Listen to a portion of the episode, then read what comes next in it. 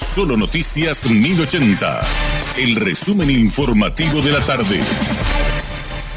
Hola, soy Richard Toñanes y este es el resumen informativo de la tarde. El doctor Héctor Castro, director del PAI, habló con Radio Monumental y aclaró que el próximo 10 de abril se iniciará la campaña de vacunación denominada Invierno 2023 y se extenderá hasta el 14 de julio. Dijo que las vacunas disponibles contra la influenza serán las cuadrivalentes que representan una garantía en cuanto a seguridad y aumento de efectividad en la protección. Primero, la fecha de inicio es categórica el 10 de abril. Segundo, estamos hablando ya de influenza. Influenza, y COVID. Hay COVID. Las dos. La vacuna cuadrivalente contra influenza vamos a tener por primera vez en el sector público. ¿Cuál es la cuadrivalente? La enfermedad de influenza eh, está producida por varios subtipos virales. Influenza A H1N1, que recordarán de la pandemia de 2009, influenza A H3N2, que es la estacional, que siempre cambia un poquitito y lo hace diferente, influenza B, que ella a su vez dos que son dos linajes. Por lo tanto, se incluyen estas cuatro en una composición que se llama cuadrivalente. Anteriormente se tenía que elegir ah, entre cuál de las B optamos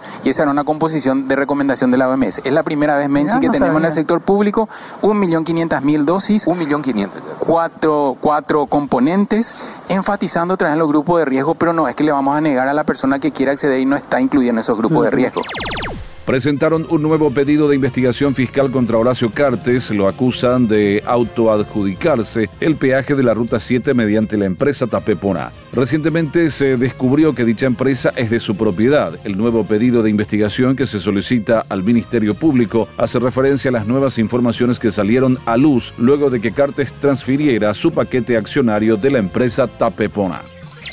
La Fiscalía General de México investiga la tragedia que acabó con la vida de 38 migrantes en la estación de Ciudad Juárez. El informe de Celia Mendoza, periodista de La Voz de América.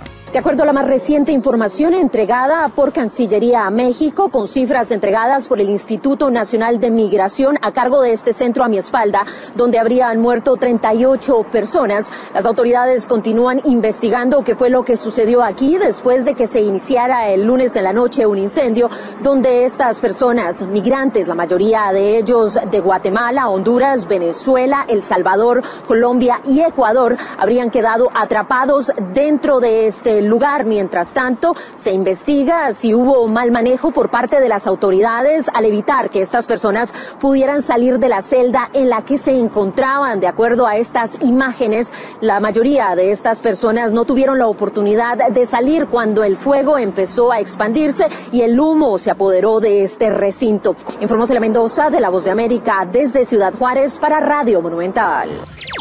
Brasil moviliza tropas en la región de frontera con Paraguay. Las Fuerzas Armadas del Brasil movilizaron tropas en la región de la Triple Frontera y otros puntos de los estados de Paraná y Santa Catarina. Las barreras de control se observan en puestos fijos y móviles sobre rutas nacionales y en caminos urbanos y rurales de Foz de Iguazú y municipios vecinos. Se trata de la operación Ágata Frontera Sur, que busca frenar los delitos transfronterizos, tales como el tráfico de drogas, armas contrabando y delitos ambientales.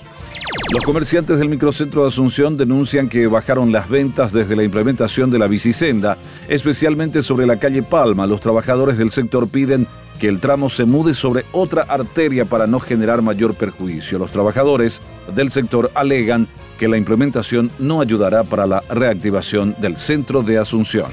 Este fue nuestro resumen informativo, te esperamos en una próxima entrega. La información del día aquí en Solo Noticias 1080.